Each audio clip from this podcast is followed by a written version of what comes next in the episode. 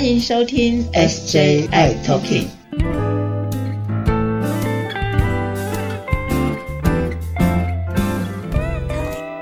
Hello，大家好，欢迎收听今天的 SJI Talking，我是 Jeffrey，我是师姐。师姐，有没有觉得我声音非常非常的沙哑？你好有磁性哦！哦，跟你说真的哦，就是上个礼拜我们录完节目之后，嗯，马上隔天，哇哦，突然就发高烧到三十八点五度。哇，你有没有塞过？你有没有塞过？有，真的是流行性感冒。我有做新冠肺炎的快筛，A 型流感的快筛都不是，就是单纯的流行性感冒，非常非常的厉害，很严重。哇，到现在要一个多礼拜哦，我还是声音沙哑的这样。真的哈，你还是需要多休息啊！老天爷叫你多休息。嗯，对，我觉得就是感冒嘛，对不对？那所以大家这段时间感冒的话，记得多休息。可是呢，有一些疾病，不管在之前或之后，预防上面有还要特别特别的小心，对不对？对呀，哎，补充说明一下哦。上一集我们教大家都去打新冠疫苗，对不对？那可能很多朋友们都去打了莫德纳疫苗或是 Novavax。那听说 Novavax 这几天有一点小缺货，因为有一些疫苗有一些小状况，没有关系，只要能够先打的莫德纳、Novavax 都可以，赶快去打。是没错，有一些疾病啊，不管是之前或之后啊，我们都可以有一些预防，但是。有一些病毒或者有一些状况的一些疾病，可能我们在接触当中要特别特别的小心，对不对？对呀，你知道，我就想起来哈，这两天就有一位朋友呢，他就跟我讲说，哎，师姐师姐，我上个礼拜去抽血哈，那你帮我看看那个结果怎么样？我说哦，好啊，赶快来看。就我一看，哇，梅毒指数两百五十六。小梅出现了，小梅出现了啊！对，然后他自己也吓了一跳。嗯，那我赶紧问他说啊，那你有没有什么不舒服的症状啊？哎，没有哎，我们红疹没有哎，可是呢，脚开始有一些小状况。哦，那怎么办呢？其实比较重要的是说，哦，他也搞不清楚到底发生了什么事，他自己都不觉得自己会有小梅这件事情。嗯哼。我相信不单单只有社群的朋友啊，很多朋友不管男男女女，其实，在可能有一些性行为之后，那其实都会很担心，会有一些疾病的发生在自己身上，对不对？对呀，那其实有很多的疾病啦，所以我们今天呢，请到我们台大医院的感染科的林冠颖林医师。耶，今天请到我们的林医师当我们的特别来宾，欢迎林医师。耶！要配合大家一起说个耶。你好，我是台大医院的林冠仪医师。今天非常高兴能够来上这个 HJI Talking 哈，那很高兴能够上 Podcast 这么有知识性的节目来谈性传染病的部分。嗯，关于医师是我们台大医院哦。我记得一开始的时候哈，他研究那个 A 肝哦，A 肝好厉害哟。对，这个做了很多的这方面的研究。那因为其实 A 肝在之前很多人都不觉得它是一个跟我们会有相关的疾病，后来发现哎，它跟性行为有关系。接下来呢，呃我们冠言医师呢也研究了很多跟性行为爱爱之后产生的一些的疾病的研究，哦，做了好几年哦，真的是我们性传染病很重要的一个研究的学者，而且呢，他现在是我们台湾艾滋病学会的秘书长，我们欢迎，谢谢谢谢，突然觉得我好害羞哦。看到一个美女医师哈，对，哎，那林医师，我想请教的第一个问题啊，就是我相信很多朋友都会问啊，亲密关系之后啊，爱爱之后啊，哎，我的身体啊出现哪一些症状啊，哪些变化呢之类的，要去找医生呢，或找你呢？嗯，这个其实问的非常的好。其实大部分我自己遇到的状况，都是在生殖器上有很明显的症状哦，所以包含了像有溃疡啊、会痛啊，然后会有长出红斑、会痒的红疹哦，又或者是说像呃在生殖器上有一些流脓的状况哦，都会让人家比较紧张，有警觉性，会来就医这样子。但是其实刚刚师姐也是讲的没有错哈，就是其实很多人他是完全没有症状的，那甚至有时候没有症状哦是占有九十 percent 之多哈、所以有时候是透过我们固定的筛检的机会哈、去筛检出来，也许像梅毒啊，或者是像 PE 菌这种疾病。哎，那李医师，我想请问一下哈，在透过这个爱爱的时候呢，可能得到了某一些的细菌啊、病毒啦，可是听起来并不是每一个都会有明显的或是立即出现这些的症状，对不对？对啊，没错，每一个疾病都有它的潜伏期哈，所以就也像我们的新冠潜伏期，可能也许现在大概是两天的时间哈，但是有的疾病的确就是比较久，所以说真的，这个爱爱之后的疾病也相当的多，它的潜伏期可能都不太一定，但是就是刚刚提到的这些症状哈，大家可以警觉去小心，那包含了就是红疹啊、溃疡啊，还有分泌物哈，其实都是它的。最容易发生的症状。嗯，刚刚有提到就是亲密关系之后啊，爱爱之后啊，最常见的疾病，刚刚有提到说可能是梅毒，可能是淋病，对不对？还有其他的吗？对，没错，最常见的大概就是梅毒跟嗯。PE 菌哈、然后淋病是四肢。嗯。哦，PE 菌可能大家比较少听过，嗯。不过 PE 菌应该算是在呃几个性病算是名列前茅的哈、哦哦，所以其实像梅毒，我们的确是蛮容易发生的。那原因其实有一部分是因为我们都会在也许三个月到六个月都有一次检测梅毒指数的机会哈，所以可能不见得有症状，你就是发现哎指数变高了，然后也没有任何的症状，但是来医院的时候，医师还是会跟你说需要治疗。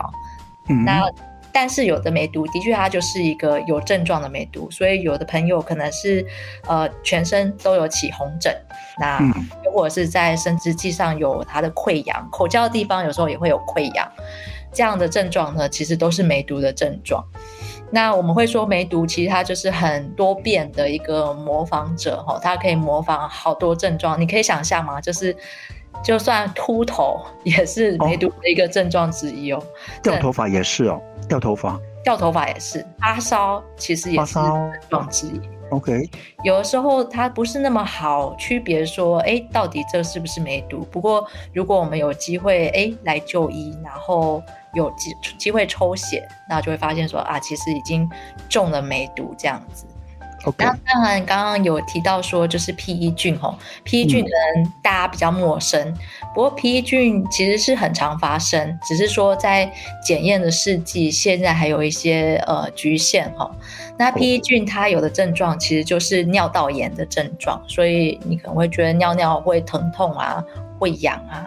又或者是有时候它是长在我们的肛门里面，所以它会让你有点呃腹泻，然后拉出来的大便它不是一个成型的，而是说有一些脓的感觉哈，这个是 P 菌的特色。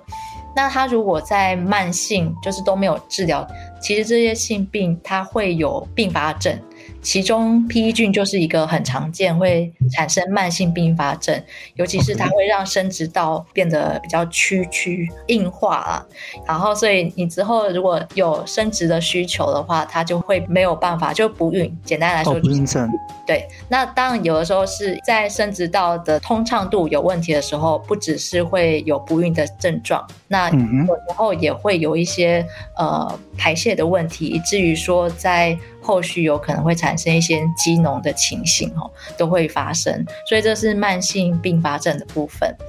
呃，我们刚刚还有提到淋病，淋病为什么大家会比较清楚的原因，是因为它很有症状。那通常它的症状就是在生殖器上，好像有点像流鼻涕的感觉，它会在我们的生殖器出现流黄脓嗯哼，液体的现象哈，所以其实你一看啊，我的小弟弟上面有黄脓鼻涕哦，你就知道啊中奖了这样子。那的确，它跟 PE 菌也有点类似，他们也会在肛门里面，所以它也会在肛门造成我们有腹泻，然后它大出来的这个大便哦，会呈现一个比较脓性的分泌物的情况哦，所以这其实也是还蛮显而易见的一些症状哦。那我们还有一些就是性病，大家可能又更少听过，就像梅将军啊，大家可能会以为是那个大陆的梅将军，哦，有经过最近那个大陆呼吸道的梅将军，嗯，可能很意外，生殖器也有梅将军哈。哦，那哦但是生殖器的梅将军其实跟那个肺部的梅将军有点像，它就是也是抗药性很高。那它会造成的症状，其实也是以上刚刚讲的，像 PE 菌啊、像淋病啊这些症状哈，所以其实表现蛮类似的啦。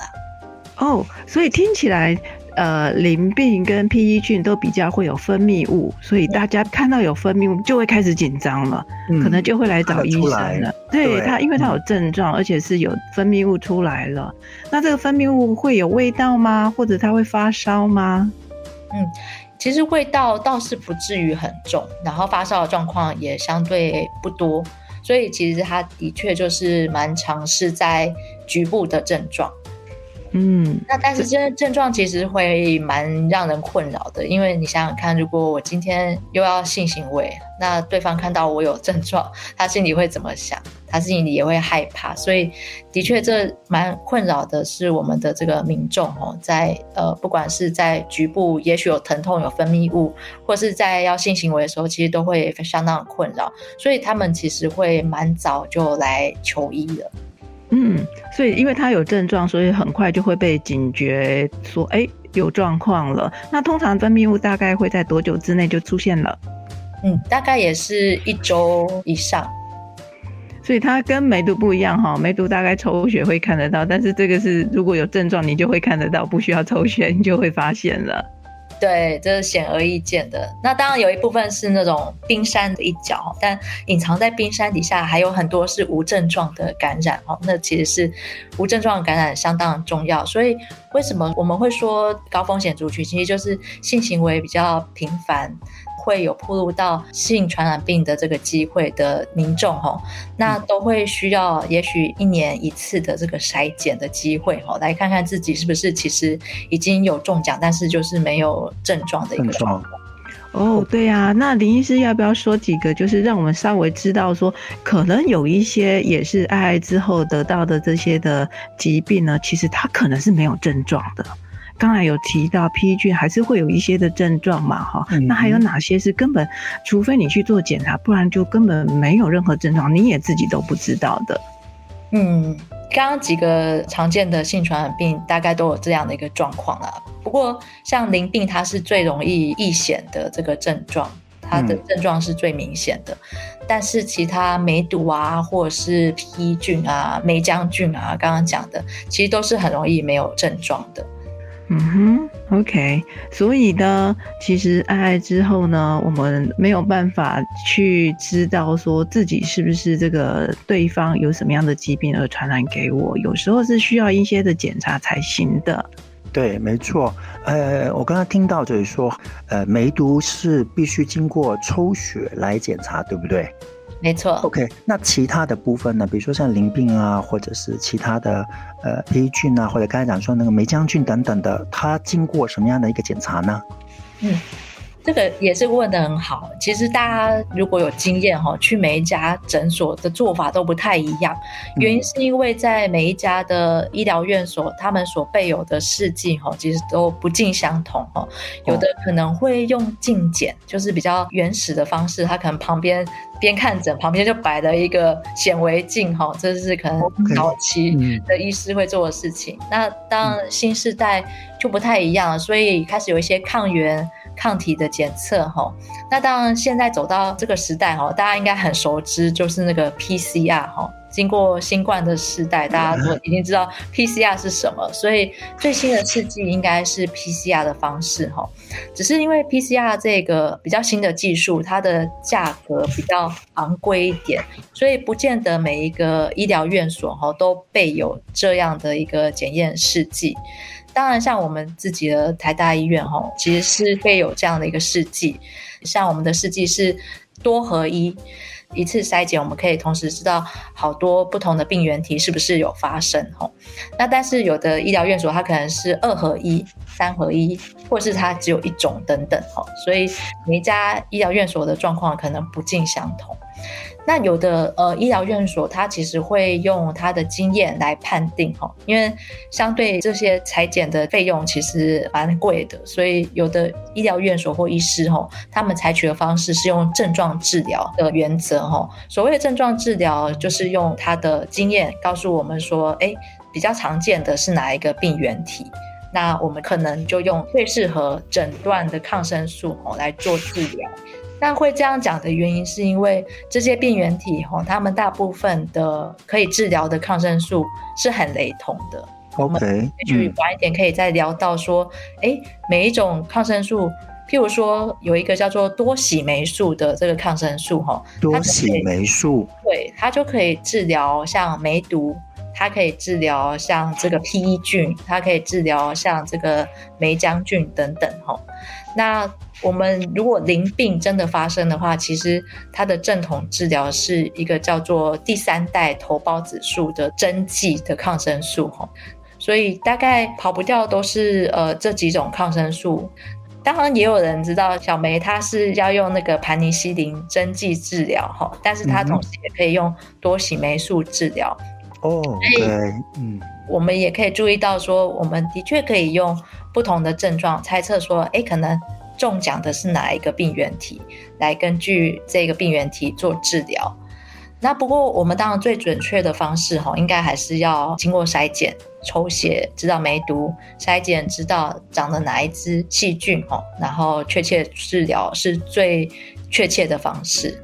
嗯，那我们要做检查的话呢，大概会用我知道呃，这个梅毒用抽血嘛，那我们是不是？有一些的检查是用小便来检查呢，还是用抹片检查呢之类的？我们用很很多种各种方式，我们到底会用哪一些的方式比较能够周全的去检查到这么多的呃不同的病原菌？对啊，就是有的人会说，哎，我性行为的地方很多地方啊，我可能是口交嘛，所以我嘴巴要不要检查一下？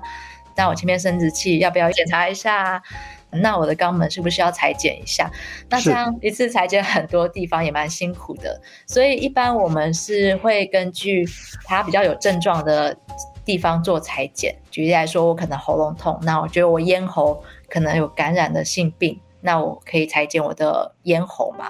那又举例来说，如果我是一个就是会使用肛门的地方的话，呃，我可能要裁剪的地方是肛门最容易裁剪出来病原菌，所以每一个状况哈其实都不太一样。那像女生如果是分泌物比较多，那当然就是要裁剪我们的阴道等等哈，所以这其实就是因人而异的。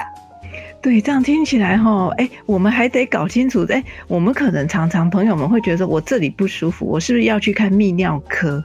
或者是女生就会想着，哎，是不是应该要去看妇产科？妇产科好像很少直接会说我要去看感染科，哎，对啊，耳鼻喉科之类的，耳鼻喉科对，喉咙痛就当耳鼻喉科，皮肤有红疹就会去看皮肤科。对，没错，其实这也是我们常常从这几科转介过来。OK，因 为我不知道为什么，就是前端大家可能都会觉得，哎，就是哪一个器官出了问题，就去看哪一个。对对。发现好像控制不下来，就会转来感染科哈，这是我目前观察到的一个现象。可是我觉得不管是看哪一科都好，因为其实这几科它也都会治疗这些疾病。所以，譬如说梅毒跟菜花，我最常看到应该就是去皮肤科。菜花，嗯，菜花就是菜花，对，还有菜花，对对。然后像呃这个 P 菌淋病，这的确就会去看泌尿科或者是妇产科哈。所以他们其实也都是有受过。呃，医疗教育也是有性传染病这方面的这个专长，所以的确他们也会治疗。那当然，感染科也是一个选择啦，尤其是如果已经在感染科有一定的医病关系，就是本来就有在感染科就医的，其实你不用特别再跑去其他科别看，感染科这一方面也会看，应该是记得这一点比较重要哈。找到对的医师，就有办法得到好的治疗。对，其实如果能够到感染科来，也也有一个好处，就是说，哎，比如说冠莹医师，这个我平常都是看冠莹医师的，所以冠莹医师看到我，哦，看到这个症状，就心里就明了了，发生什么事了。所以对你对朋友们来讲，是找到你熟悉的医师，他了解你的状况的话，倒是比较能够尽快的对症下药，而找到病原菌。是的，是的。其实不管是医师啊，还有各管师，我觉得也是非常厉害。如果说有时候我遇到有一些朋友，他就是身上起了红疹啊，或者是是呃生殖道刚好有分泌物，他就会传照片给他的各管师。各管师其实当下就可以跟他说：“哎、这可能是什么？你赶快去看医师。”所以其实是各管师反而是那个第一线哈、哦，直接有联络的这个朋友。我觉得这也是一个相当好的一个管道，可以就医。就是很比较精准的、快速的找到一个方向，而不要到处跑了，各个科都跑完之后，最后来到了感染科。对对对，是的，是的，对，第一时间先找上大家的好朋友各管师，让他们先呃第一线初步的先告诉我们到底发生什么事啊，发生什么情形啊，对。OK，所以听到林医师跟大家说，其实，在亲密关系之后，其实有可能有一些病毒、有些疾病，比如说刚刚有提到的，比如说像梅毒、像淋病，或者是呃梅浆菌，或者是呃利益菌等等的这些东西，可能会发生在我们身上。那这个时候要赶快啊，第一时间呢、呃，除了找我们的科管师之外，同时要找到对的医生、对的科系，对不对？对的，没错，因为这样子的话哈是最有效率的方式，所以永远不要忘记你身边的各管师跟医师朋友哈，他们可以让你获得最好的治疗。其实大家如果有症状出来的时候，都会很紧张的，对，都是第一个就赶快联系的。那我想，当然，如果这些的症状啊，一个会困扰，第二个是它会越来越严重，这都不是我们乐见的哈。所以不管是什么样的症状啊，或者是呃抽血啊，知道哦梅毒指数虽然你没有症状，但是梅毒指数很高的话，还是尽快的治疗。毕竟这个如果有身上有这样子的病原菌在的话，对于你的伴侣、对你的朋友，其实还是有一个风险在的。所以还是尽早发现任何的不舒服呢，任何的症状，嗯赶快跟你的各管师或是找医师，赶快回来做治疗会比较重要。对，进一步的检查。好，今天先谢谢林医师。下一集呢，就是有一个很新很新的一个亲密关系爱爱后传染病的一个观念哦，叫多喜 PEP 这个部分呢，下一集呢会请到我们的林医师再做这个部分的介绍。好，那我们今天节目先到这里好不好？我们下一集再见喽，一定要听拜拜哦，下一集哦，拜拜。拜拜拜拜。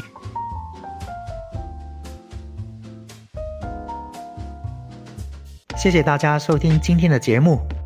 如果喜欢我们的节目，请在收听的平台上订阅、关注、追踪、分享，还有开启小铃铛。